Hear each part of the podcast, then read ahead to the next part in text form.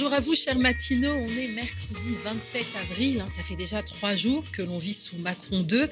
J'espère que vous tenez bon, hein, car il reste encore 1822 jours avant la prochaine élection présidentielle. Alors oui, on a déjà le compte à rebours en tête, mais heureusement qu'on est là avec Marion Beauvalet et David Guiraud pour vous offrir une contre-matinale chaleureuse. Il y a aussi des bonnes nouvelles hein, aux médias. On a enregistré 9390 abonnements. On ne cessera de vous remercier hein, pour votre soutien inestimable. On vous demande encore un petit effort pour atteindre l'objectif des 10 000 abonnés qui permettront de pérenniser les finances du média.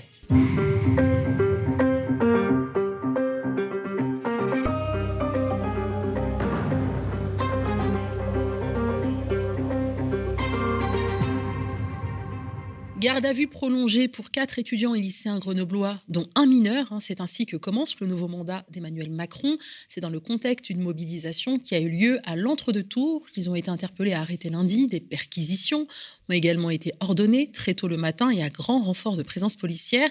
Dans un communiqué, des syndicats lycéens, étudiants et de nombreuses organisations exigent leur remise en liberté et le respect de leurs droits. On fait le point avec Nathan Weber, apprenti et secrétaire national du mouvement national lycéen. Macron de c'est déjà la violence, la répression et des promesses qui sonnent creux. Le président de la République a de nouveau érigé l'égalité entre les femmes et les hommes en grande cause du quinquennat.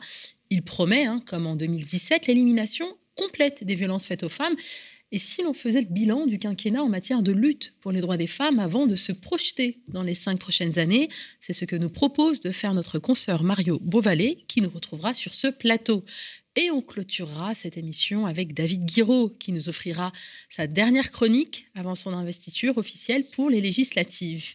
Il est 7h44, vous regardez ou écoutez la contre-matinale du média épisode 131. C'est parti. Sans surprise, les unes de la presse française s'intéressent surtout aux nouveaux défis qui attendent Emmanuel Macron. Libération se démarque toutefois avec ce gros titre accrocheur L'Ukraine peut-elle gagner la guerre?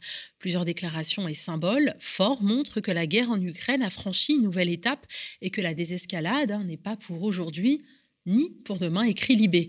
Berlin va livrer des chars, Washington veut aider Zelensky jusqu'au succès final. À l'initiative des États-Unis, 40 pays se sont réunis à Ramstein, base américaine en Allemagne, avec la volonté de fournir en quantité des armes lourdes à Kiev et d'assurer le soutien militaire accru à l'Ukraine contre la Russie. Les Occidentaux se rallient à l'idée que l'Ukraine peut se lancer dans une guerre de reconquête, assure le chercheur Elie Tenenbaum, interviewé par Libé. Retraite, prix, climat, les défis du début de mandat. On revient en France avec cette une du monde hein, qui s'interroge notamment sur les mesures qui permettront au président de maintenir le pouvoir d'achat dans un contexte inflationniste.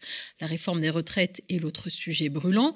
Jean-Luc Mélenchon, qui veut s'affirmer hein, comme premier opposant, en fait son cheval de bataille pour les législatives. Certains ministres craignent le pouvoir de nuisance du chef des insoumis sur le quinquennat et qu'il dope la contestation dans la rue contre le gouvernement. Les élections législatives sont la dernière chance de prendre le pouvoir pour ce pôle populaire que Jean-Luc Mélenchon pense désormais incarner, écrit Le Monde. L'hôpital public, un autre chantier de taille pour Emmanuel Macron, qui a largement contribué à sa décrépitude, plan blanc, lit fermé, service en sursis. La situation se dégrade encore dans les établissements hospitaliers, alerte l'humanité. Jamais on n'a compté autant de services hospitaliers sous tension, en cause une pénurie de personnel inédite. Ces dernières semaines, de nombreux hôpitaux ont ainsi déclenché leur plan blanc, ce dispositif qui leur permet de déprogrammer des interventions jugées non urgentes et de redéployer ou de rappeler du personnel.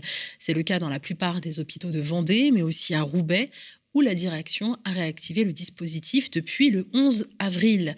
Pour les mêmes raisons, de nombreux services d'urgence baissent le rideau la nuit ou le week-end, comme c'est le cas dans l'hôpital de Falaise dans le Calvados. Après deux années de crise sanitaire et malgré des concessions lors du Ségur de la santé, le secteur est exsangue. Martel Luma, le président de la République, a promis d'apporter des réponses lors d'une grande conférence des parties prenantes, mais le calendrier reste à préciser. Et l'urgence, c'est maintenant, comme le souligne Mireille Stivala, secrétaire de la CGT Santé.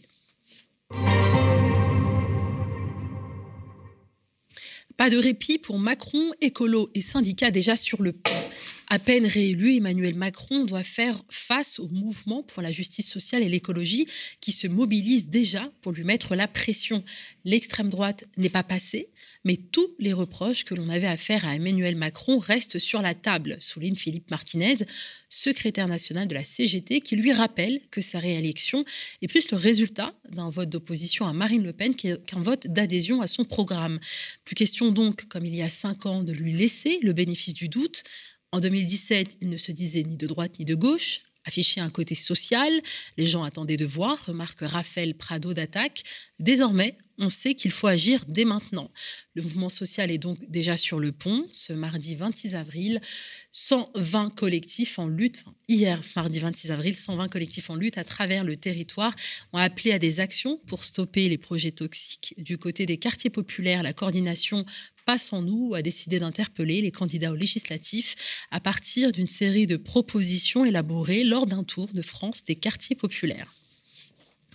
Violence policière en manifestation, méthode d'enquête illégale et management par la terreur.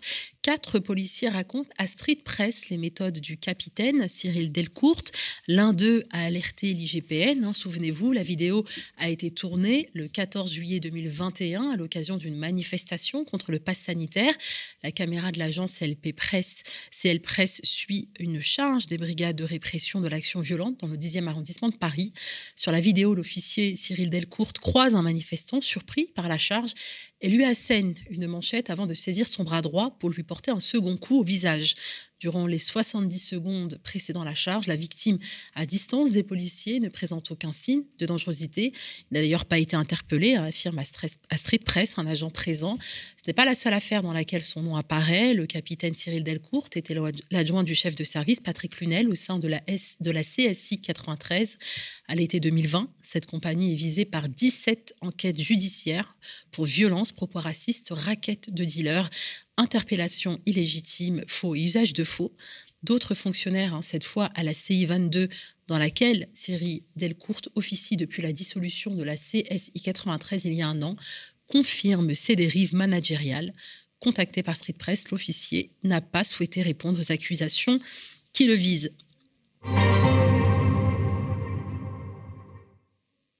On vous en parlait, hein. il y a eu des gardes à vue prolongées hein, pour quatre étudiants et lycéens grenoblois, dont un mineur.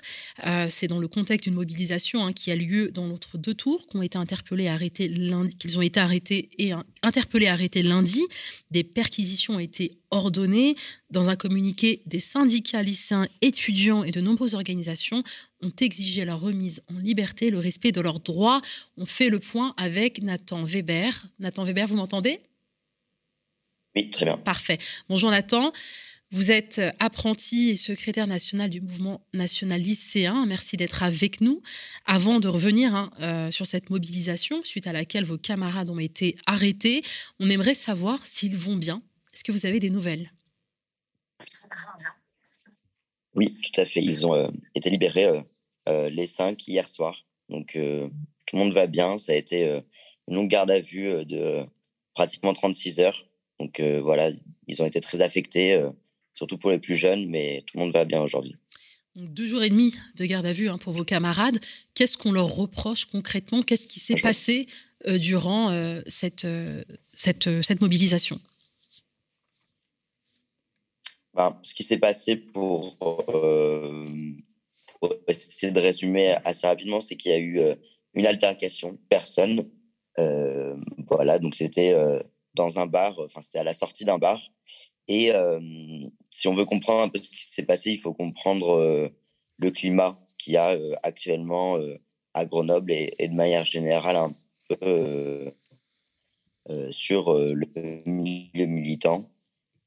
parce que voilà, c'est pas anodin qu'il y ait des personnes qui soient interpellées à 6 heures du matin pour des histoires de bagarres dans la rue. Ce qui se passe, c'est que euh, voilà, les harcèlent euh, les meetings de Ruffin, de Poutou, de Artaud, euh, ainsi que les militants sur la fac depuis, depuis de nombreux mois. ce qui se passe, c'est que cette attitude de harcèlement, c'est des gens qui, voilà, qui vous filment, qui font des montages vidéo, qui provoquent, qui lancent des insultes, des insultes qui sont humiliantes, racistes, homophobes. Et ça, c'est à longueur de journée. voilà, cette, cette altercation, pardon, elle a eu lieu parce que voilà, c'est des jeunes qui en pouvaient plus de se faire harceler depuis des mois. et là, on voit que l'Uni, elle a su retourner la situation, se poser comme grande victime. Vous pouvez rappeler qui est l'Uni Concrètement, vous, pouvez rappeler qui est l'Uni C'est l'Union nationale interuniversitaire. C'est un syndicat d'étudiants de, droite et pour la plupart d'extrême droite même, mmh qui s'est beaucoup mobilisé aussi voilà, pendant la campagne présidentielle et pendant trois tours. Et, et donc là, avait lieu tard le soir dans un bar qui était réputé de gauche. Donc on voit encore la provocation. Il y a des insultes qui ont fusé à plusieurs reprises. Et cette affaire d'altercation, elle a été très très vite en fait montée en épingle par les républicains, par l'extrême droite, euh, Ciotti, Pécresse, Vauquier, voilà, ils, ont tous repris ça en, en, en la chose, en, faisant quelque chose d'absolument incroyable et inacceptable. et du coup, ça menait à quoi? Ça menait à une disproportion totale dans les procédures, dans la répression. c'est des jeunes qui ont été perquisitionnés à, à 6-7 heures du matin, un jour de partiel. ils n'ont pas eu accès à l'avocat de leur choix. Et ça, il faut appuyer quand même que c'est hyper grave.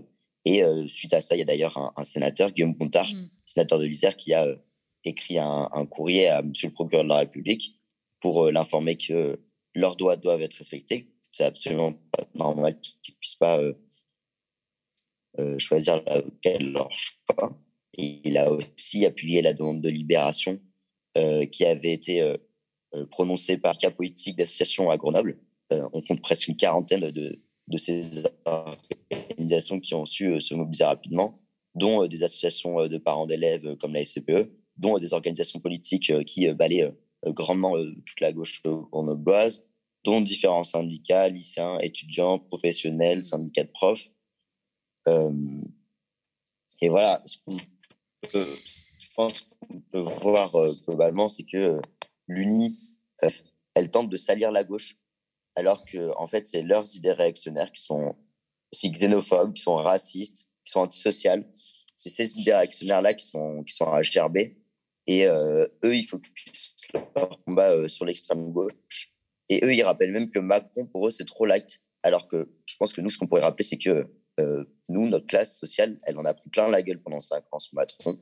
Euh, et qu'on sait que ça va continuer là, qu'on va devoir encore se battre, euh, contrairement à, eux qui, qui, veulent pire en fait, ils veulent encore pire au niveau casse des droits, au niveau casse des cookies sociaux, au niveau mmh. racisme et xénophobie ambiante dans la société.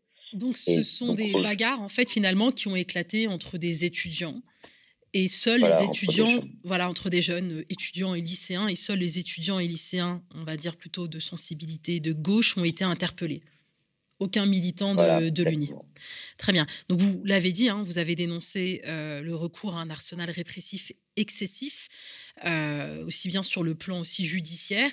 Vous avez exigé également le respect de leurs droits. Il y a des excès qui ont été constatés. Vous l'avez fait remarquer, des perquisitions euh, très tôt dans une période de partiel, alors qu'ils auraient pu être tout simplement euh, auditionnés. Ces excès-là, effectivement, ont été euh, pointés par Guillaume Gontard, sénateur de l'Isère et président du groupe écologiste Solidarité, qui a personnellement interpellé un procureur de la République pour que la lumière soit faite sur cette affaire.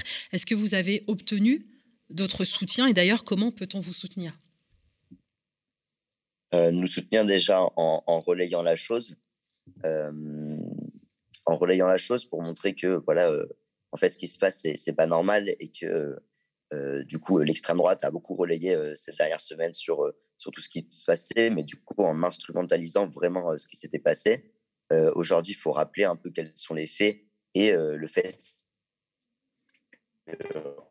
fait, ce soit absolument pas normal la manière dont se déroulent les choses et puis tout l'arsenal répressif, comme, comme vous l'avez évoqué, qui, qui s'est monté autour.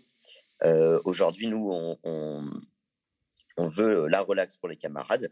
donc ça, c'est important aussi de, pouvoir le rappeler. Parce que quelles ont été les charges qui ont été retenues également à... Quelles ont été les charges qui ont été retenues contre vos camarades charges.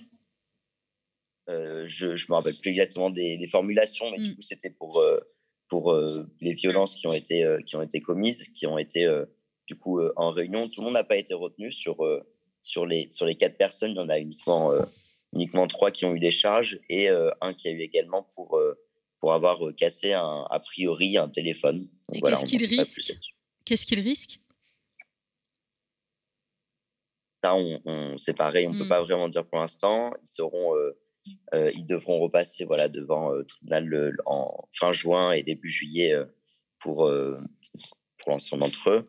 Mais voilà, on ne sait pas plus précisément sur sur sur les risques. On, verra avec avec l'avocat par la suite.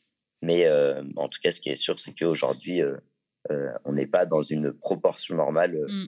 Euh, que ce soit dans les procédures ou que ce soit même dans ce qu'il leur est reproché. Donc il y a eu un rassemblement hier hein, devant l'hôtel de police de Grenoble. Euh, ils sont sortis depuis, hein, vous l'avez dit, euh, de garde à vue. Qu'est-ce que vous réclamez aujourd'hui? Voilà, il y a eu un rassemblement qui a, rassemblé beaucoup de gens. Hein. on l'a vu très largement, des familles, des, des, des, personnes politisées, des organisations, voilà, tout ça. Et, et aujourd'hui, ce qui est important, c'est d'appeler que ce soutien à nos camarades, il doit être, euh, il doit être plein entier. Et on doit rappeler aussi que, voilà, en plus de demander la relax, euh, ça a quand même lieu dans un contexte global de répression. Ça a lieu aussi, bah, comme vous l'avez évoqué, le premier jour du mandat de Macron.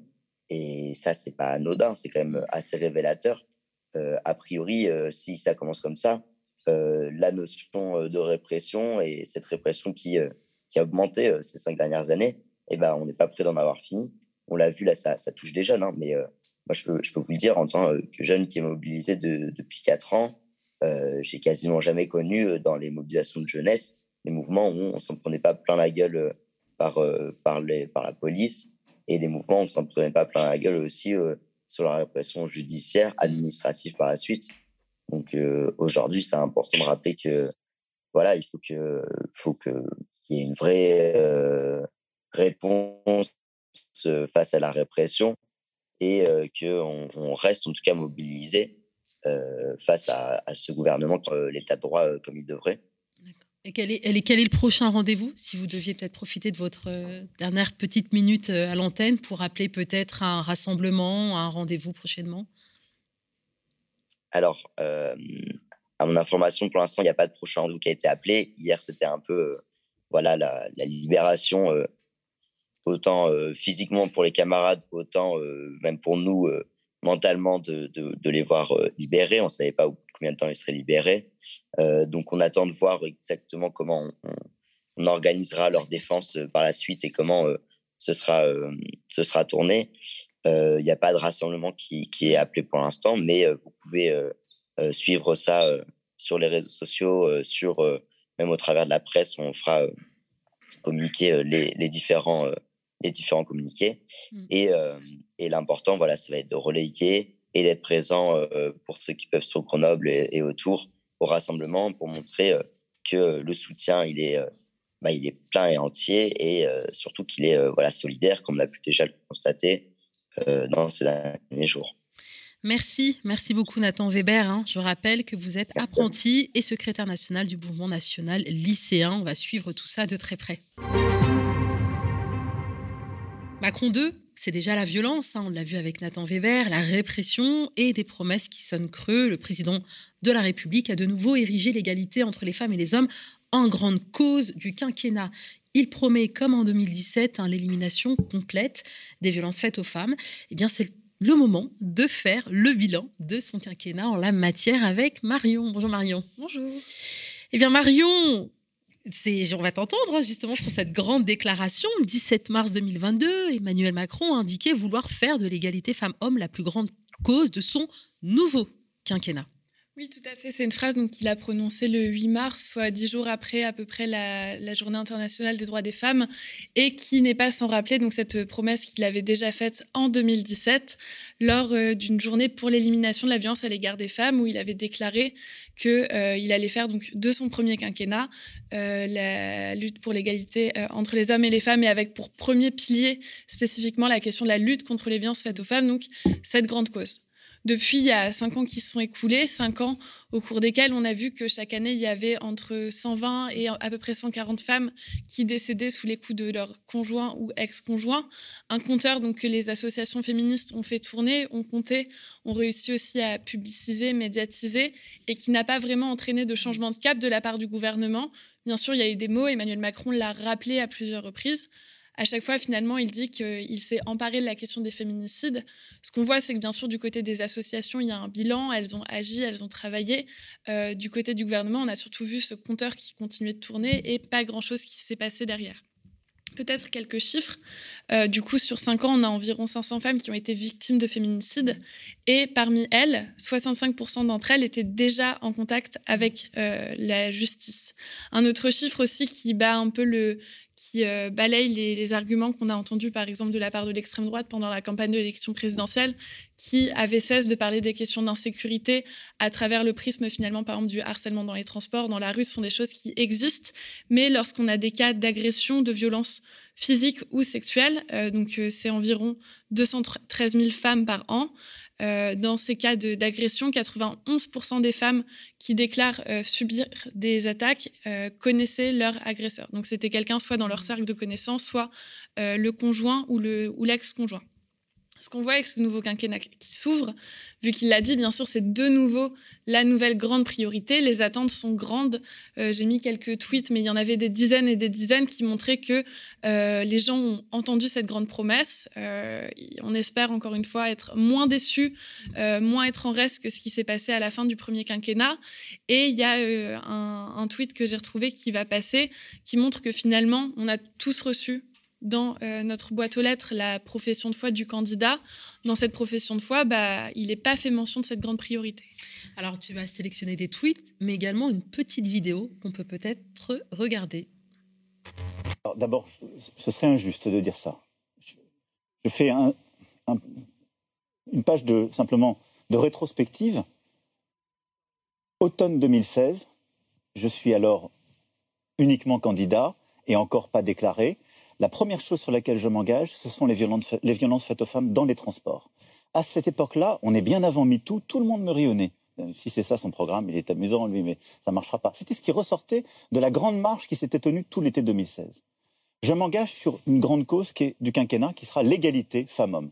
Les violences, et dès novembre 2017 avec un projet qui aboutira sur le Grenelle avec beaucoup de réformes, je vais y revenir, et des résultats. Et après, les autres sujets qu'on évoquera, l'égalité salariale, la représentation et autres. Il y a un bilan qui est là. Est-ce qu'on change une société en cinq ans? Non. C'est pour ça que la décision que j'ai prise, c'est de m'engager sur cinq ans à venir encore et de dire la grande cause du prochain quinquennat, si les Françaises et les Français me font confiance, ce sera l'égalité femmes-hommes encore. Il faut dix ans, même plus, pour Emmanuel Macron. Oui, on l'a vu, du coup, mm. il refait cette euh, promesse. Et en fait, en cinq ans, on a quand même bien le temps d'agir. On peut voir tous les travaux des associations, ce que les mm. femmes aussi ont pu porter dans la sphère publique. En cinq ans, on a déjà le temps de faire beaucoup de choses. On verra à la fin, il y a quelques petites choses peut-être que le président peut faire pour enfin changer la donne s'il daigne nous écouter ce matin. Mais on l'a vu par exemple avec l'épidémie de coronavirus. On avait donc ces premiers de cordée qui étaient souvent des premières de corvée, avec le fait que par exemple aujourd'hui 90% des personnes qui vont exercer les professions dites des métiers du lien, ça peut être des agents d'entretien, euh, des auxiliaires de vie sociale ou des accompagnantes d'enfants en situation de handicap, ce sont souvent euh, des femmes qui occupent ces postes, qui étaient du coup en première ligne pendant l'épidémie de coronavirus, qui sont des emplois qui sont nécessaires. Ces personnes, elles euh, manifestent souvent euh, le fait d'avoir des conditions de travail qui sont difficiles, des salaires qui sont trop bas, ou encore presque un manque de considération de la part de la société.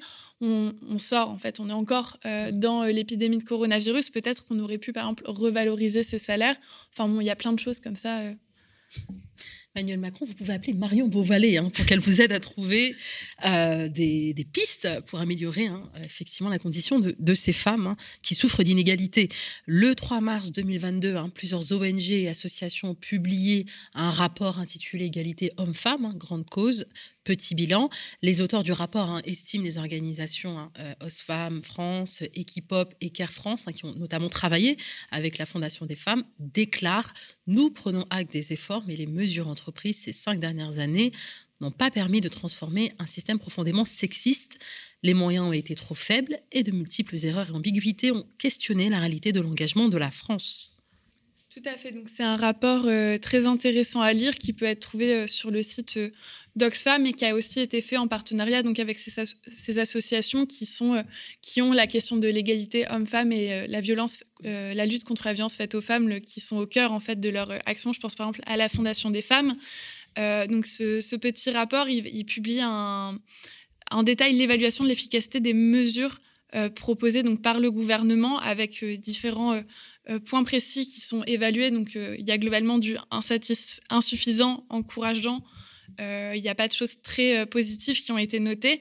je vais revenir rapidement du coup sur les grands, les grands chapitres qu'ils identifient avec à chaque fois le, verdict qu'ils prononcent et donner un petit exemple. Tout à l'heure, tout d'abord, pardon, il y a la question du budget et des institutions. Là, ils estiment que le, bilan est insuffisant. Le chiffre qu'ils rappellent, c'est qu'on n'a que 0,25% du budget total en 2022 qui est dédié à cette grande cause. Alors, on peut imaginer que 0,25% du budget total de l'État pour la grande cause du quinquennat, c'est pas forcément euh, suffisant. Il y a des associations qui demandent aujourd'hui qu'un point du PIB soit consacré à ces sujets-là spécifiquement. Là, on en est très loin. Mais précisons, ça, le gouvernement, ça n'a pas l'air de les gêner, qu'à la fin du Grenelle contre les violences conjugales, le Premier ministre avait dit que finalement, la lutte contre les féminicides, ce n'était pas une question budgétaire. Donc bon, il n'y a pas d'argent magique, mais c'est pas non plus avec l'argent qu'on agit sur ces questions-là. On... C'est pas très étonnant, du coup, que les associations estiment que le bilan est insuffisant. Du point de vue de la, lutte contre les violences, maintenant, encore une fois, le bilan, il est insuffisant avec ce chiffre que les auteurs du rapport rappellent que les dispositifs de protection ne concernent que 2% des cas de violence conjugale en France et que l'accueil et la prise en charge des femmes sont toujours très problématiques. Là, pareil, on peut prolonger et prendre un exemple. Euh, sur les 2000 places qui sont estimées nécessaires par les associations, on en a 1000 seulement qui ont été promises par le gouvernement et dans les faits, il n'y en a que 250 qui ont été créées. Ce qu'on voit aussi, si on regarde du côté de Nous Toutes et son enquête Prends ma plainte, qui est une enquête sortie en mars 2021 qui, recueille près de 3500 témoignages, 66% des répondantes expliquaient qu'elles faisaient état d'une mauvaise prise en charge par les forces de l'ordre lorsqu'elles voulaient porter plainte pour des faits de violence sexuelle. Donc ce qu'on voit, c'est que la lutte contre les violences, aujourd'hui, elle est insuffisante, encore une fois, par manque de moyens. Et on voit qu'il n'y a pas vraiment, il y a, euh, encore une fois, donc la parole qui s'est libérée, des, femmes qui témoignent, qui disent, en fait, à ce niveau-là, ça ne va pas, là, je suis mal prise en charge, là, on refuse de m'écouter. Mais du côté du gouvernement, il n'y a pas d'impulsion ou de changement de cap, il n'y a pas de traduction dans les faits, en fait, de ces demandes. Du côté de l'égalité professionnelle et la lutte contre les inégalités économiques, encore une fois, c'est quelque chose d'insuffisant. Si on regarde des choses qui, du côté des choses qui sont vues comme plus positives, on va, c'est pas au vert, hein, c'est dans le jaune. C'est la diplomatie féministe, qui est un nouveau sujet qui a émergé ces dernières années, qui est un sujet qui est plus ancien dans d'autres pays, mais en France qu'on ne voit arriver que depuis quelques années devant la, sphère publique, qui est donc, selon les auteurs du rapport, une bonne avancée, mais qu'il n'y a pas de moyens, encore une fois, à la hauteur des enjeux et pas d'engagement notamment concret vis-à-vis des États euh, qui euh, se comportent de manière répressive. Enfin, dernier point où là, on peut euh, souligner une avancée, c'est du côté des droits sexuels et reproductifs. Là, il y a les encouragements des auteurs du rapport, avec notamment la question de l'allongement des délais pour l'IVG ou l'élargissement de l'accès à la PMA. Peut-être petit rappel, c'est Marine Le Pen a proposé de revenir euh, sur 12 euh, semaines, a proposé du coup de reculer, euh, retirer les deux semaines qui ont été gagnées pendant ce mandat. Mais là, ce qui est déploré par les auteurs du rapport, c'est que donc bien sûr ces évolutions sont à saluer. Elles vont du point de vue du, elles vont dans le sens de la souveraineté de notre corps, de l'émancipation des femmes. Pour autant, par exemple, dans le cas de la PMA, les personnes qui peuvent répondre aux critères légaux, c'est le cas notamment des couples de femmes lesbiennes, ont du mal à pouvoir exercer leurs droits, encore une fois, faute de moyens. Alors et maintenant, qu'est-ce qui se passe, euh, Marion?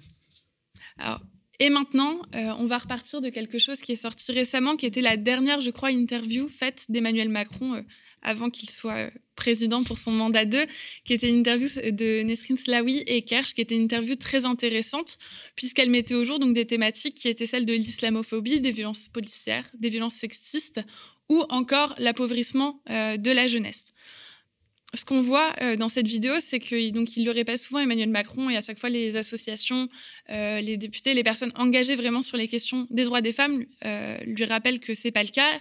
Dans cette vidéo, il dit qu'il a participé, le gouvernement a participé à la libération de la parole. À chaque fois, donc les associations lui disent que c'est avant tout les femmes qui n'ont pu compter que sur elles-mêmes et qui ont réussi à se faire entendre.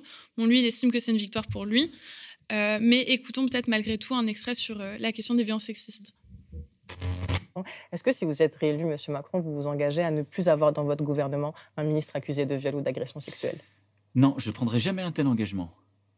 Parce que je, crois à la présomption d'innocence. Mais est-ce que vous vous rendez compte de la symbolique que ça représente? Mais non, mais je vous le dis vraiment, parce que je me bats. Il n'y a aucun président qui s'est autant battu que moi sur le sujet d'égalité femmes-hommes et contre les féminicides. Et donc, je vais prendre un engagement. Mais vous avez très peu parlé des féminicides, on en a eu plus de, près de 600. Mais vous euh, rigolez, j'ai très peu parlé, j'ai pas arrêté de me battre. On a lancé un Grenelle, le je l'ai fait. Mais la parole le 1er présidentielle est importante. Vous Mais aurez la parole, moi j'en ai beaucoup parlé. Bon, euh, les urgences, on voit, elles sont assez nombreuses. On aurait pu suggérer au président, désormais dans son second mandat, de ne pas nommer un ministre accusé d'agression euh, sexuelle au gouvernement. Typiquement, donc ne pas reconduire euh, Gérald Darmanin, mais ça ne semble pas trop l'intéresser. Mais si le sujet de l'intéresse, si vraiment il a envie pour ce second mandat de faire de la lutte contre les violences faites aux femmes, de l'égalité hommes-femmes et des droits des femmes la grande priorité de son quinquennat, j'ai quelques Mhm. pistes à lui proposer sur lesquelles il pourrait songer peut-être à agir. Alors, tout d'abord, euh, un sujet particulièrement d'actualité euh, dont on entend, je trouve, trop peu parler, mais qui est très important, c'est la question des maternités en France. Pareil, dans le contexte donc, du second tour, on a une, une maternité pardon, à Nevers qui a fermé de manière temporaire le 11 avril donc 2022. C'est la dernière maternité du département de la Nièvre. Moi, je sais pas, je me rappelle quand, enfin, quand j'étais petite, j'avais l'impression qu'il y avait plein de maternités partout, il y avait celle où je suis née, etc. Et ben en fait, les maternités en France aujourd'hui, elles ferment. Dans le cas de la de, de, de, de qui De quoi Rien. Il n'y a même pas de. de rien. Ouais. Les- notamment les cliniques privées sont Mm. euh, aussi en crise. En fait, c'est vraiment une restructuration et en fait, on a de moins en moins de structures. Et dans le cas, par exemple, de la maternité de la Nièvre, on avait encore 14 sages-femmes qui sont toutes en arrêt parce qu'elles avaient trop de travail, c'était trop dur. L'ARS a dû faire appel à la réserve sanitaire. Mais euh, la maternité se trouve fermée et aujourd'hui, donc les femmes qui euh, doivent accoucher euh, dans la Nièvre, qui auraient pu aller à la maternité de Nevers, doivent faire au minimum une heure de route pour pouvoir accoucher. Ce qu'on peut, d'accoucher sur le chemin vers la maternité. Ouais, ce qui peut avoir des, des conséquences dramatiques sur la vie du- de l'enfant et aussi de, de Mm. la mère. Ce qu'on voit, c'est qu'en 20 ans, un tiers des maternités présentes sur le territoire ont fermé du fait de locaux insalubres, de manque d'obstétriciens ou encore d'anesthésistes. Peut-être que, donc, du coup, bon, ça, c'est pas Emmanuel Macron qui s'est mis à fermer des maternités, mais c'est quelque chose qui continue. Peut-être qu'il faudrait réouvrir des services publics partout sur le territoire et faire en sorte qu'aujourd'hui, une femme qui a besoin d'accoucher, euh, elle ne se retrouve pas à accoucher en voiture ou dans un cadre extra-hospitalier, mais qu'elle puisse accéder à une maternité à proximité de chez elle et aussi rester le, temps dont elle a besoin. Bon, il les a pas fermés, mais il n'a pas empêché en tout cas les fermetures. Tout à fait. C'est quelque chose qui avait été justifié en fait sur le fait de dire bah si euh, la maternité elle est trop petite, euh, si une femme elle a besoin d'accoucher mais qu'il n'y a pas d'anesthésiste, bon bah ça va pas euh, forcément être très aidant. Et sur ce sujet-là, on voit aussi des ruptures, des inégalités très profondes entre les différents territoires et notamment les territoires ultramarins euh, dont on a beaucoup parlé ces derniers temps, qui en termes de maternité sont encore plus dépourvus finalement que dans l'Hexagone où le souci là devient quand même de plus en plus criant. Second sujet qui, pareil, avait un peu fait l'actualité à la fin euh, du mandat, euh, notamment parce qu'il avait été poussé par Clémentine Autain à l'Assemblée nationale et la France Insoumise qui avait réussi à mettre à l'ordre du jour la question de l'endométriose, ce serait de soutenir la recherche médicale sur les maladies gynécologiques. Alors notamment, c'est l'endométriose qui touche 10% des femmes en âge de procréer. C'est également le syndrome de l'ovaire polykystique, donc c'est des choses qui peuvent euh, euh, entraîner tout d'abord des douleurs très fortes au moment du règle, des règles, pardon, qui peuvent aussi euh, rendre stériles les femmes. Sur ça, du coup, ce serait de soutenir la recherche, de faire en sorte que les femmes qui éprouvent des douleurs ou pas, parce que par ailleurs, on peut être atteinte d'endométriose sans avoir mal au moment des règles, mais en tout cas, euh, lancer des grands plans de dépistage pour que les femmes qui souffrent de ça soient enfin accompagnées et prises en charge. Un autre élément qui pourrait être intéressant, il y a des pays beaucoup plus en avance que la France, qui est au degré zéro sur ça, c'est euh, de briser le, tabou autour euh, des règles et faire en sorte que les femmes qui le souhaitent puissent peut-être adapter leur horaire de travail avec euh, des congés menstruels qui sont mis en place, qui bien sûr n'altéreraient pas le salaire, vu qu'on a toujours des écarts de rémunération assez forts, mais faire en sorte d'intégrer et de rendre conciliables donc, des règles qui parfois peuvent être très difficiles et le fait de se sentir bien au travail. Troisième piste de réflexion, ça c'est quelque chose qui a été demandé par les associations, qui a été repris euh, par euh, les candidats, notamment Jean-Luc Mélenchon lors de l'élection présidentielle, qui sont le fait d'augmenter les moyens aux associations. C'est les associations, comme on l'a vu aujourd'hui, qui font l'essentiel du travail sur la question euh, de la lutte contre les violences faites aux femmes. Et ben, on pourrait pourquoi pas leur débloquer le milliard d'euros qu'elles demandent pour euh, pouvoir agir, bien travailler, faire des campagnes de prévention, des campagnes de formation comme il se doit. Et accompagner aussi ces femmes. Tout à fait. Ça peut être de Mm. l'accompagnement juridique, de Mm. l'accompagnement psychologique, c'est quelque chose d'important. Euh, ça peut être intéressant. Euh, et encore deux sujets.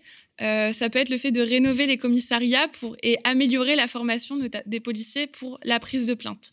On peut rappeler que 25% des commissariats aujourd'hui sont vétustes, parce qu'il y a aussi une incidence sur les conditions de travail des policiers et que parfois la confidentialité par manque de place n'est pas assurée, euh, que quand une femme elle va déposer plainte, il y a des gens qui vont peut-être rentrer dans la salle où elle est en train de témoigner et qu'elle est en train de faire quelque chose de dur et qu'en en fait euh, on la dérange parce qu'il y a du passage.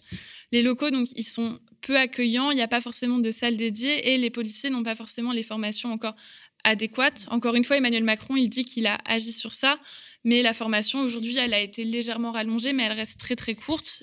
on, on, encourage ces femmes plutôt à faire une main courante plutôt que Ouais. de déposer plainte? Donc il y a vraiment un problème effectivement de formation. Tout à fait. Ouais. Donc euh, formation et rénover les locaux. Et enfin, dernière piste, alors là, c'est juste une piste comme ça pour que la France, elle respecte les, conventions qu'elle a ratifiées. Une convention qui est la convention d'Istanbul que la France a ratifiée en 2014, qui dit donc que les pays doivent fournir un accueil sûr dans des refuges spécialisés pour les femmes réparties dans toutes les régions et capables de recevoir une famille pour 10 000 habitants. La France, s'est engagée en 2014 à donc, tenir cette convention, elle l'a signée. Eh bien, pour euh, être au niveau, il faudrait ouvrir 40 000 places. Donc, euh, encore une fois, dernier conseil, peut-être ouvrir ces 40 000 places pour que les femmes qui ont besoin de quitter leur domicile, euh, parce qu'elles sont en danger, elles puissent avoir un logement à proximité de chez elles, de leur travail et continuer à vivre. Voilà, donc en fait la solution c'est peut-être un peu plus de volonté politique pour pouvoir mener à bien effectivement ces propositions que tu suggères et celles des associations qui sont vraiment à la portée de, des pouvoirs publics. Tout à fait, avec un peu de, de volonté et Mm. surtout du budget. Oui. Eh bien, c'est possible de faire changer les choses. Exactement, merci beaucoup euh, Marion Beauvalet. Euh, avant d'accueillir euh, euh, David Guéraud pour sa dernière chronique, hein, vous rappelle hein, que le média est en pleine campagne euh, d'abonnement. Nous avons besoin de 10 000 abonnements pour pérenniser nos finances, euh, pour pouvoir continuer à produire des programmes hein, qui sont en accès gratuit, disponible. Vous êtes 710 000 personnes à nous suivre. On compte sur vous pour pouvoir atteindre cet objectif des 10 000 abonnés. On regarde ce petit clip de campagne et on accueille tout de suite David Guiraud. Le média disparaît. Vous le savez, nous venons de clore une cagnotte destinée au pôle enquête. Cela ne suffira pas à assurer aux médias sa survie. Aux médias, depuis sa naissance, nous avons fait le choix de vous proposer une chaîne d'information, une web télé indépendante, libre et surtout en libre accès. les médias ont déjà réélu Macron. Ils ont inventé le mandat de 10 ans. Philippe David, elle est, elle est finie cette campagne. Gratuitement, nous vous avons proposé des talk-shows politiques, des interviews long format, où on peut s'exprimer militants associatifs, syndicalistes et intellectuels, dans des conditions que l'on ne retrouve nulle part ailleurs. On a le droit de dire stop, de dire non dans la rue.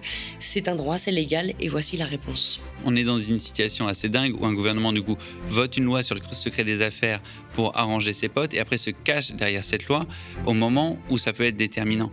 Quand on contacte l'Elysée en disant il y a quelque chose de grave, là, de l'argent versé dans un trust, on n'a pas le début d'une réponse. Et puis quand on réinsiste sur mais il a touché combien Macron, il n'y a plus aucune réponse. Donc s'ils sont de bonne foi, pourquoi ils ne parlent pas à ces gens-là? Nous vous avons proposé des reportages, des enquêtes, des chroniques. Nous avons couvert les luttes comme aucun média mainstream ne le fait. Thomas, selon toi, Emmanuel Macron est-il un rempart, comme il l'affirme, contre l'extrême droite? Pas du tout. Cette politique qu'il a menée a favorisé l'extrême droite. On a des gens qui sont euh, des copains de longue date, hein, qui sont passés par les mêmes écoles et qui se retrouvent euh, dans un conseil d'administration, parce que ce gouvernement, c'est pas autre chose, euh, à être responsable de rien devant personne. Et les citoyens n'ont jamais leur mot à dire. Cette gratuité, c'est un choix politique et idéologique assumé depuis toujours. Mais c'est aussi un pari risqué. Risqué parce que c'est vrai, payer pour un média dont le contenu est gratuit, ça ne va pas de soi. Mais c'est un pari que nous avons jugé nécessaire, indispensable même. D'ailleurs, la preuve, nos vidéos cumulent 8 millions de vues par mois. Preuve que vous souhaitez une autre information. Vous avez échoué finalement à mettre à l'ordre du jour euh, cette question. Bah, je pense qu'il y a une responsabilité qui est euh, quand même, et avant tout celle des gens qui nous dirigent, et notamment depuis 5 ans celle de Macron. Loin des médias surconcentrés où seuls les libéraux et les fascistes ont le droit de s'exprimer dans de bonnes conditions. Malgré ça, vous n'êtes que 6400 à nous soutenir par un abonnement. Et ce chiffre continue de baisser. La conséquence, c'est que nos finances vont mal. Très mal. Les abonnements rapportent à peu près 60 000 euros et on en dépense 100 000 tous les mois. Ce qui nous fait un déficit de 40 000 euros chaque mois. Le média, c'est 30 travailleuses et travailleurs qui se dévouent pour vous offrir une autre hiérarchie de l'information et des contenus de la meilleure qualité possible. Ces sommes dont on parle, elles servent à rémunérer ces travailleurs et à produire les émissions que vous aimez. Aujourd'hui, l'enjeu, plus que jamais, faire vivre le média et lui assurer sa pérennité. Nous avons besoin d'atteindre 10 000 abonnés pour que le média continue d'exister, continue de vous proposer ses formats et ses émissions gratuitement. Abonnez-vous, devenez sociaux de la coopérative Le Média. Plus que jamais, le média a besoin de vous. Ce média, il est à vous, vous qui le financez. L'indépendance éditoriale et l'information libre ont un prix. Comme nous avons fait le choix de la gratuité pour tous, sans milliardaires, sans richissimes mécènes. Cette gratuité et cette liberté, vous seuls en êtes les garants.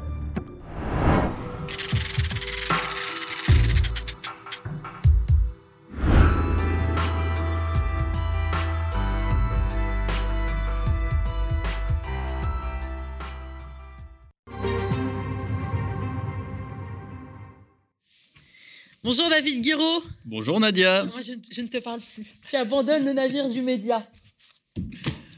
Comment ça se fait? Mais qu'est-ce- c'est quoi tes projets? Pourquoi tu pars, David? Bah oui, mais je vais en parler justement. bonjour Nadia, bonjour chers auditeurs. Bon, c'est ma dernière chronique. hein. Il y a une élection qui arrive, hein, donc je suis forcé de rendre l'antenne pendant euh, quelques temps, on va dire. Mais, mais, mais on va pas commencer par sortir les mouchoirs. On va plutôt commencer par respecter les traditions. Euh, ici, il faudrait pas qu'à peine le dos tourné tout se perde. hein. Première tradition validée pour ma part, les cernes. Hein, enfin, des cernes, plutôt des poches de kangourou, parce que c'est quand même tôt, hein, cette matinale. Donc, j'ai enfilé mes meilleures poches. Et puis, deuxième tradition, rigoler un peu en décryptant l'actualité, parce que c'est toujours mieux que de déprimer. Et là, depuis dimanche, il y a de quoi faire, on est bien. Faut dire qu'on s'ennuie un peu quand même hein, euh, dans ce second tour. Je sais pas vous, moi je l'ai à peine vu euh, passer. Je me suis levé dimanche en me disant tiens ça y est, c'est les élections. Et je crois qu'une majorité de Français étaient déjà passés à la suite tellement c'était une élection par défaut et euh, sans intérêt. Bon, il y a quand même eu une surprise de taille, c'est vrai, euh, lors du débat. Marine Le Pen, euh, qui a construit toute sa campagne sur le social, elle qui se proclamait euh, candidate du pouvoir d'achat, s'est fait découper en rondelles hein, par Macron sur le social comme un saucisson sec. C'est étonnant. On se croyait à un apé Roussel. Il manquait plus qu'un verre de rouge pendant le débat et on y était. Mais ça résume bien ce second tour. Et l'imposture aussi de l'extrême droite qui euh, n'est même pas capable de contester Macron sur le social, alors Ouais. que c'est le candidat le plus antisocial de la Ve République. Bref, bon, allez, on peut passer à la suite et commencer par regarder la superbe intronisation d'Emmanuel Macron. Regardez plutôt. Et voici le président Macron qui arrive avec son épouse, Brigitte Macron, entourée de jeunes, d'enfants. Et on écoute ensemble justement cet hymne européen.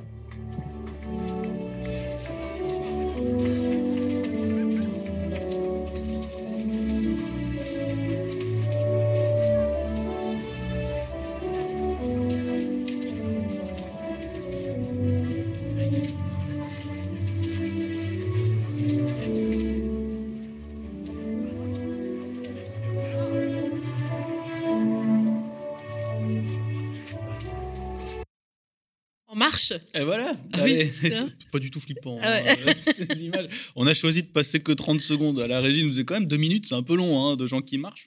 Bon, déjà qu'en 2017, le président avait l'air un peu possédé, mais euh, là, les Macron, ils ont carrément kidnappé des gosses. hein.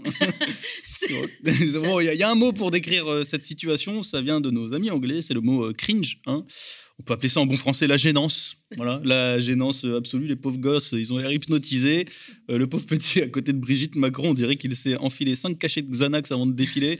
Il a les bras tellement ballants qu'on dirait que c'est sa chemise qu'il porte, hein, lui, tandis que la petite à côté du président euh, réélu. Je suis désolé, mais elle rigole beaucoup trop pour quelqu'un qui est censé être sobre. voilà. Enfin bon, on va pas se moquer trop longtemps quand même des gamins, parce que c'est pas sympa. Euh, les pauvres, ils y sont pour rien. T'imagines quand même un peu la pression. Non, mais elle euh, rigole parce qu'elle a compris la douille. C'est tout. Oh, je sais pas, hein, Oui, moi, oui. je- oui, oui, je pense aussi. Non, en tout cas, elle est heureuse d'être là, je sais pas, je, je sais pas. Bon, on va pas se moquer des enfants. Euh, vrai, en plus, en plus t'imagines la le pression, la pression quand même. Quand on te dit à 12 ans que tu vas marcher à côté du président, qu'il faut avoir l'air solennel, bon bah forcément ça crée un certain malaise parce que les enfants bah, ils savent pas trop euh, être euh, solennels. Donc soyons gentils avec eux. Mais il n'empêche que ça commence pas super bien euh, ce quinquennat. Vu la mise en scène, on se croirait dans une affiche de l'URSS hein, avec le chef d'État euh, qui est devenu le petit père des peuples. Ça n'annonce pas une grande ère de liberté publique, toute cette imagerie avec les enfants, mais bon, c'est que euh, mon avis. Ah, attendez, on me signale à l'oreillette que je n'ai pas. hein. Depuis le début euh, de mes chroniques, je fais semblant d'avoir une oreillette. Alors, on n'a pas, clairement pas le budget. hein, voilà, je, je Il y en a une, elle, elle est pour Voilà, moi elle et ne tient même pas, en plus. Moi, je balance tout aujourd'hui. Tout à l'heure, le magnéto, il est tombé. Tout le monde a entendu que si les petits, ils n'ont pas l'air très emballés d'être là, il y en a un qui était quand même super content d'être présent. Regardez euh, cette image.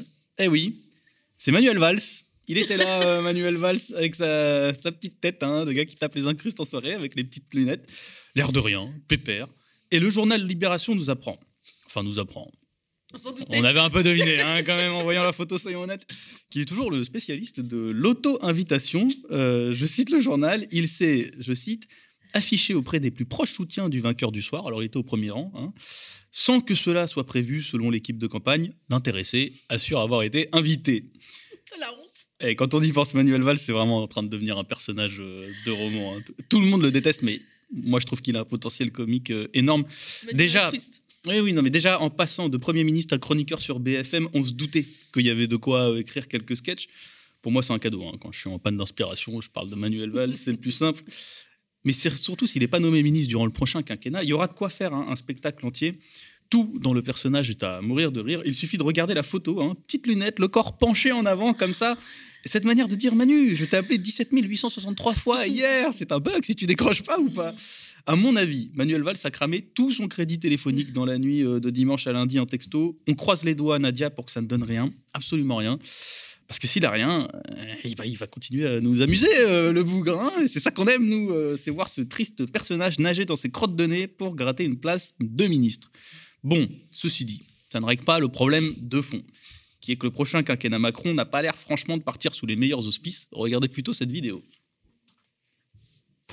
Bruno Le Maire, vu le, caractère inflammable hein, de cette euh, réforme, est-ce que vous nous garantissez ce matin que le gouvernement ne passera pas en force, n'utilisera pas le 49.3 pour faire passer cette réforme Je ne peux pas donner cette garantie, je ne le souhaite pas, ça c'est certain. J'ai toujours dit que euh, cette réforme devait faire l'objet le plus possible de discussions et de dialogue avec l'espoir de parvenir à euh, un compromis. Posez le commentaire à l'instant? Bah, bientôt tu feras les chroniques, hein, Nadia. Ouais, voilà. Bon voilà, à peine élus, ils sont déjà en train de parler du 49.3 pour une nouvelle euh, réforme des retraites. Ça respire la discussion euh, démocratique, tout ça. en plus, Bruno Le Maire l'annonce d'une manière tellement évocatrice. On dirait un parrain de la mafia, tu sais, qui te braque un pistolet sur la tempe. On pourrait entendre la même phrase, hein, euh, j'espère vraiment pas en arriver là. Yes, super, sauf que j'ai comme la curieuse impression qu'on est en train euh, d'en arriver là. D'ailleurs, si tu peux retirer ce lance-roquette de mon visage, Bruno, ça serait cool, parce que c'est pas comme si les Français allaient euh, se laisser marcher dessus, d'autant que la situation sociale promet d'être vraiment explosive dans les années à venir. Les bulles financières sont en train de craquer, l'économie réelle mondiale est toujours en crise, les productions sont bloquées dans de nombreuses filières. Je rappelle qu'en Chine, euh, il y a encore des arrêts de production. Les prix continuent d'augmenter. Bref, ça va être chaud. Euh, C'est pas une guerre aussi. euh, oui, une petite Russie. guerre aussi hein, des familles. voilà, ça va être chaud. Ça va être chaud pour les libéraux de répondre à l'urgence sociale. Alors, on peut s'attendre à ce qu'ils sortent leur carte euh, maîtresse, leur euh, dragon blanc aux yeux bleus, pour ceux qui connaissent euh, Yu-Gi-Oh! J'ai nommé Nadia. Non, laisse-moi tranquille. Alors, j'ai noté dans la chronique. Ah oui, car on ne fait pas ma dernière chronique sans faire des quiz à Nadia. Sinon, c'est pas à la contre-matinale. Bon, j'ai nommé le préfet l'allemand, qui va s'en donner à cœur joie pour nous éclater les rotules. Voilà, je le sens bien, moi, euh, ce quinquennat. À moins que, à moins que le bloc populaire parvienne à porter une majorité à l'Assemblée nationale et fasse de Jean-Luc Mélenchon notre Premier ministre, ce qui changerait beaucoup de choses. Ça ferait une sorte de 49-3 sur l'élection présidentielle. Moi, j'aime bien le concept, euh, personnellement, pour une fois que c'est nous qu'on le fait. Et ça permettrait de faire autre chose que bousiller nos retraites par ailleurs. Alors, ça paraît être un bon plan, euh, ça oui. Beaucoup de gens y croient d'ailleurs euh, autour de moi. Enfin, beaucoup, pour beaucoup, hein, mais pas pour tout le monde. Regardez plutôt cette interview. Je souhaite, je soutiens cette perspective de coalition qui doit être une coalition très ouverte. Moi, je suis pour que, évidemment, il y ait la France insoumise. Le résultat euh, du, euh, du 10 avril les oblige de ce point de vue-là. Qu'il y ait aussi toutes les forces politiques de gauche qui peuvent se réunir autour d'un projet qui dit le climat, qui dit le social, qui dit l'augmentation des salaires, qui dit la réforme des institutions. Et donc, il faut que ce- ce- ce- cette perspective soit large pour qu'on envoie le plus de députés possible à l'Assemblée nationale, peut-être dans une perspective vous, de coalition. vous entendez la France insoumise. Ils disent on est ouvert, on tend la main, euh, mais derrière nous, derrière Jean-Luc Mélenchon. Ça peut pas, ça marchera pas. Mais ça marchera pas. Je vais vous dire. C'est lui le chef, là, non? Non. C'est pas le savez- chef de la gauche, savez, lui? Moi, je suis assez, je suis assez surpris euh, par le détournement permanent des institutions. Alors, j'entends l'expression euh, communément utilisée du troisième tour. Vous vous rendez compte que euh, dans notre pays, les élections législatives qui envoient les élus du peuple à l'Assemblée deviennent simplement un troisième tour d'une élection présidentielle. Ah, moi, je vous cache rien. Nadia, elle commande comme en finale de Ligue des Champions quand elle regarde les. Elle est assez imagée Le micro est coupé. Non, Aïe, mais, aïe, mais très premier degré, euh, Ah, Jadot. ouais. Sacré Yannick Jadot. Qui parle avec une espèce de curieuse amnésie. hein. On dirait qu'il a oublié son score au présidentiel et qu'il continue de penser que c'est l'acteur incontournable à gauche. Ça, ça rigole là-bas. On entend Lisa, elle a rigolé. Voilà. Un peu plus, et il va nous sortir, euh, Yannick, euh, qu'en fait, c'est lui qui a gagné euh, les présidentielles. Après tout, on est à l'abri de rien avec un comportement comme ça. On est surtout euh, à l'abri de changer la vie des gens, quand même. Et ça, c'est pas une super euh, nouvelle. Alors que son appareil politique est en interne très divisé à Yannick Jadot sur la question des élections euh, législatives qui arrivent, il arrive quand même à faire passer son ego avant la réalité politique. Ça lui fait perdre un peu la tête hein, aux camarades écolos, parce que franchement, critiquer le fait que les élections législatives seraient un troisième tour de l'élection présidentielle dans un pays où la majorité par- parlementaire ordonne quand même la composition de tout le gouvernement, c'est comment dire C'est bizarre. Bizarre, comme dirait Thierry Henry. Voilà. Bizarre, il le dit sur ce ton-là, parce que ça revient à baisser les bras devant la toute-puissance euh, macroniste. Je peux le comprendre, il n'a pas été à l'Assemblée euh, pendant 5 ans, mais moi qui ai bossé, je peux vous dire que voir 300 députés applaudir comme des Playmobil à chaque intervention de Véran, de Castex ou de Castaner, bah voilà, on s'en passerait bien cette fois. Rendez-vous compte quand même que même le Parti socialiste s'est montré plus ouvert que Jadot là dans les discussions euh, politiques. On pourrait s'en moquer, mais moi ça me fait un peu euh, tiquer. J'espère qu'il va vite revenir à la raison et surtout à la maison, Yannick Jadot, parce que Yann, la Macronie fait souvent de l'œil aux responsables politiques qui perdent la vue. Ah oui, je philosophe, moi, sur la dernière chronique, je me lâche, hein. j'ai plus rien à perdre. Voilà. Mais bon, puisqu'on parle des législatives, on va quand même pas se priver d'un dernier moment plutôt sympa. Allez, regardez ça, c'est cadeau. Stanislas Rigaud. En mots, et ça va me permettre de lier les deux sujets. Le premier sur le rassemblement. On y revient dans un instant, on s'occupe de votre cas dans un instant, on bougez s'occupe pas. de nous dans un instant, et génial. Mais, premièrement, relier le premier sujet, donc le- les, les- les alliances, les discussions qu'ils doivent avoir, et le cas de Mélenchon. Parce que moi, je vois certains candidats, euh, monsieur en parlait à l'instant, mais moi, quand je vois certains candidats qui vont être investis chez la France Insoumise, et je pense à Tabouas par exemple, militants qui se baladent, il faut le dire, avec une tête de Marine Le Pen sur un pitch dans des manifestations, et que cet homme-là va être candidat à Vénisieux, bah, je suis désolé, c'est inquiétant. Et, et je vais vous dire autre chose. Là, j'ai écouté, je vous le disais tout à l'heure, Quintenaz sur BFM tout à l'heure. On vous fait de Malherbe. peur. Ah oui, oui, bois, je vous le dis, il fait peur, il fait peur à beaucoup de gens. Moi, je le dis à toutes les personnes qui regardent cette émission aujourd'hui. Si vous donnez une majorité à Monsieur Mélenchon, si vous faites élire des députés mélenchonistes, on aura des tabouas qui se baladent dans l'Assemblée nationale, qui n'ont aucun respect en réalité pour les élus de la République. Et- Oh Regardez, T'as. un zémouriste. Il en reste encore. Regarder comme ils sont mignons. À être effrayés comme tout. Il fait pleure, hein, il hein. pleure. Ah bah oui. Là. Au passage, c'est délicieux, hein, les larmes de facho. hein, Je Ouais. vous recommande. Ils ont peur, les humoristes. Ils ont tellement peur que Tabois soit désigné euh, candidat euh, aux législatives. Bah ouais, c'est leur peur absolue. Imaginez quand même, tu as député, selon Stanislas Rigaud, qui deviendrait euh, député de Vénisieux parce qu'il a écouté Quatennens. Enfin, le gars a tellement la frousse qu'il se met à zozoter quand même. Bref, imaginez, t'as euh, qui, euh, je le cite, se balade dans l'Assemblée en n'ayant aucun respect euh, pour les fachos. Mais, euh, mais on a envie de voir ça, nous, euh, en fait. C'est ça qu'on veut. Au final, euh, l'autre euh, principal argument de ce partisan de Zemmour est assez simple. hein. Je le cite encore. J'ai peur. Mais faire peur aux fachos, bah, c'est bien. c'est bien, je trouve. Moi, c'est un argument positif, en fait, euh, que peur. l'extrême droite de. Malherbe aussi a eu Ah, un mais peu je vais peur. y hein. venir, on va y Ouais. venir, oui. Je Mais découvre on hein, commence, on, de David Guiraud. on commence par les mini Zemmour Ouais, quand bah même, oui, parce oui. qu'ils sont, eh, ils sont géniaux. Franchement, ils sont top. Euh, parce que traîner avec des groupuscules de criminels infestés de criminels d'extrême droite, c'est ok. Mais par contre, ils vivent dans la terreur parce que t'as Boaf, ils risquent euh, ils risquent de faire des tweets. Hein, euh, voilà, faut les imaginer. Hein, protéger les gosses, il y a ta qui risque d'écrire ratio sous un poste de Zemmour. Cachez-vous tous, la République est en danger. Bon, par contre, quand l'action française déploie des banderoles dans la rue avec écrit Décapitons la République, là, c'est OK. Hein, Todo Buen, euh, c'est rien. C'est la liberté d'être fâche- euh, d'expression. D'expression, excusez-moi.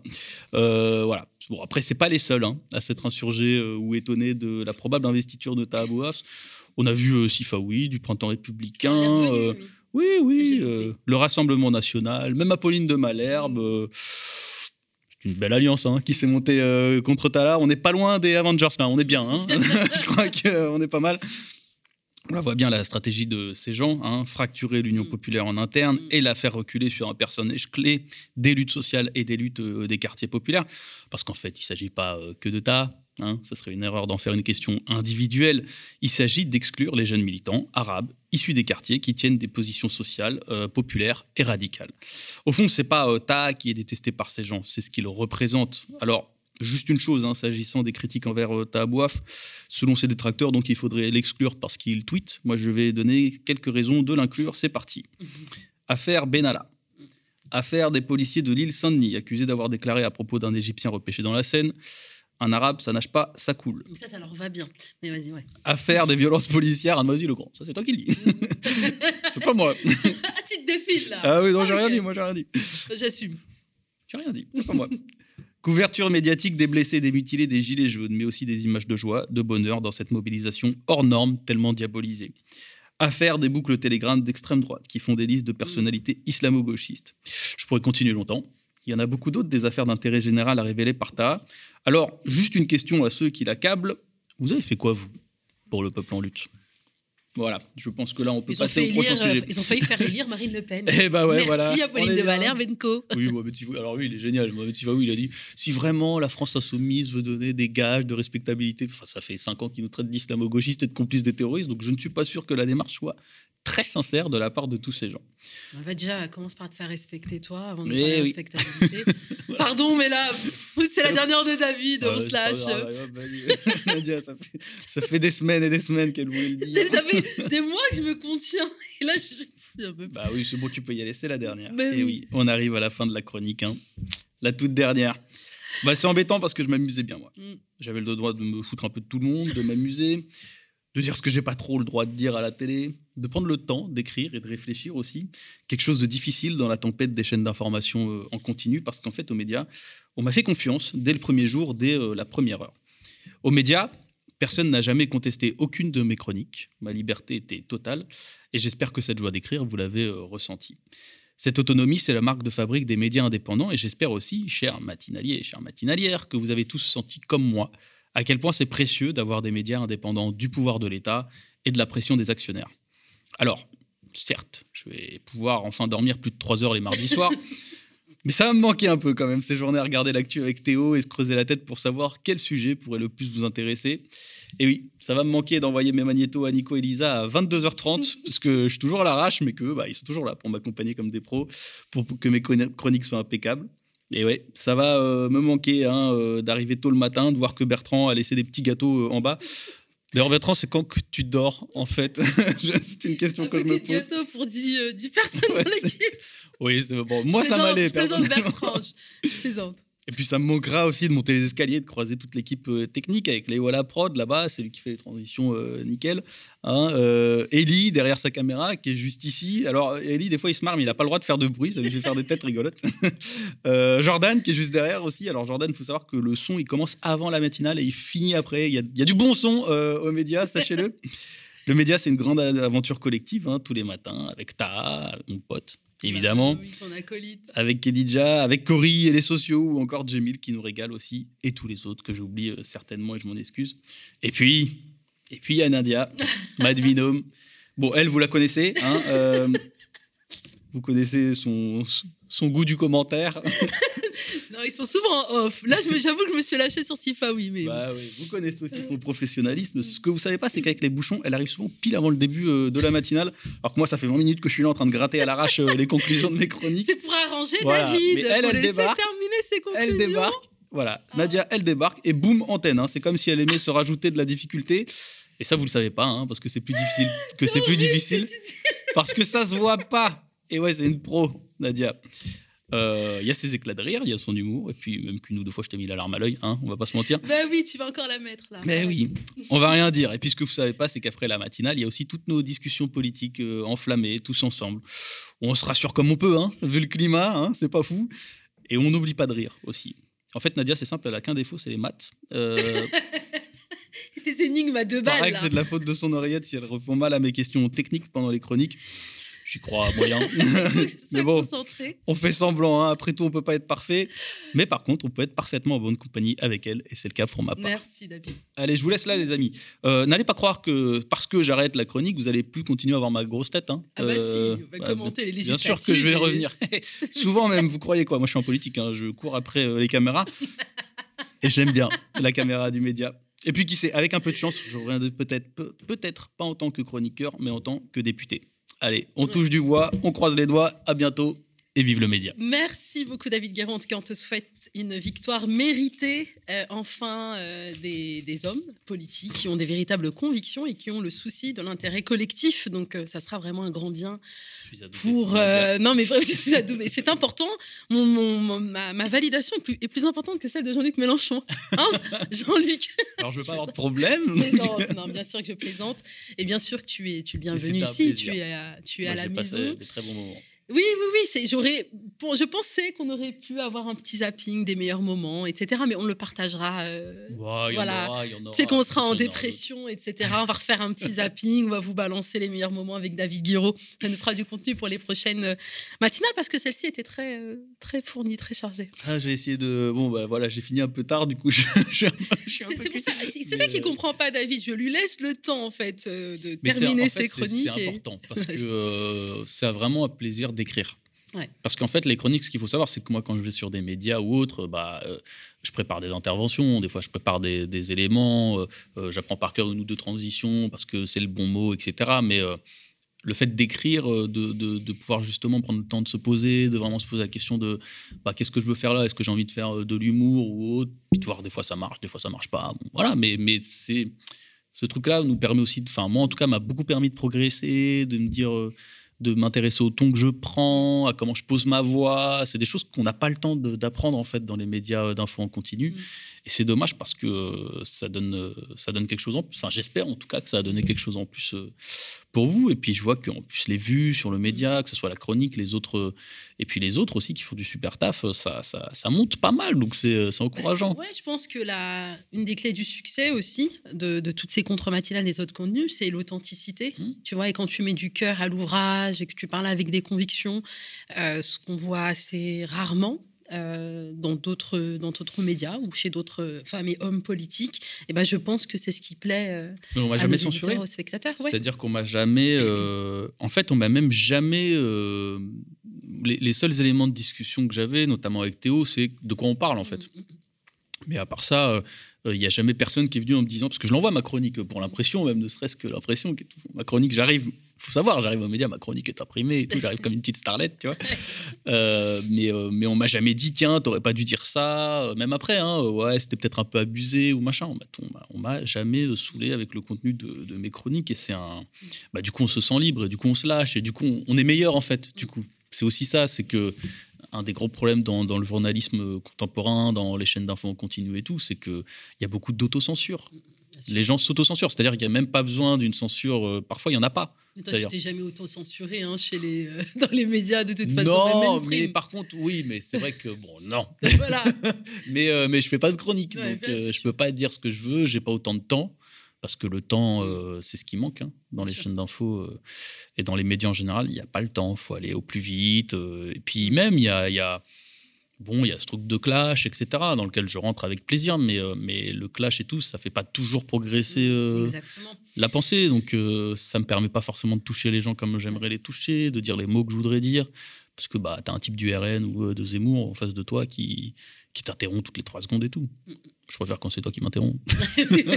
En plus, je suis souvent d'accord quand je t'interromps Oui, finalement. en plus, en vrai, je sais c'est- pas beaucoup Ça sert plus de, de On m'a relance. faire hein. ce que je voulais faire. Exactement. Non, voilà, effectivement. Et ce temps-là, on le prend aux médias. Ça permet à nos invités, à nos chroniqueurs de dérouler leurs pensées et puis de vous offrir ces clés de compréhension. Euh, parce que pour pouvoir décrypter, il faut avoir du temps. Et euh, pour pouvoir continuer à regarder nos contenus euh, qui sont nombreux, qui sont accessibles gratuitement, nous ne sommes pas financés euh, par de la publicité ni par des mécènes qui seraient richissimes, eh bien ça passe par votre soutien, ça passe par des abonnements. C'est à partir de 5 euros par mois, c'est moins cher qu'un abonnement euh, Netflix. Vous voyez le professionnalisme, hein, je fais ma chronique d'adieu et hop, ça soutire du fric aux abonnés.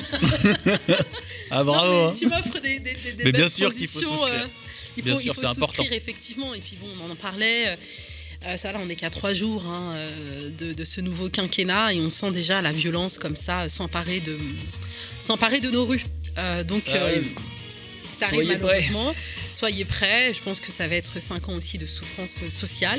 Et ce qui permet de dénoncer cette souffrance, euh, ben, c'est euh, l'existence de médias comme le nôtre, indépendants, où effectivement on a une, un ton de, une, parole libre, parce que tu parlais de cette liberté de choix dans tes chroniques. C'est la, même façon pour moi, hein, les sujets euh, que je choisis d'aborder.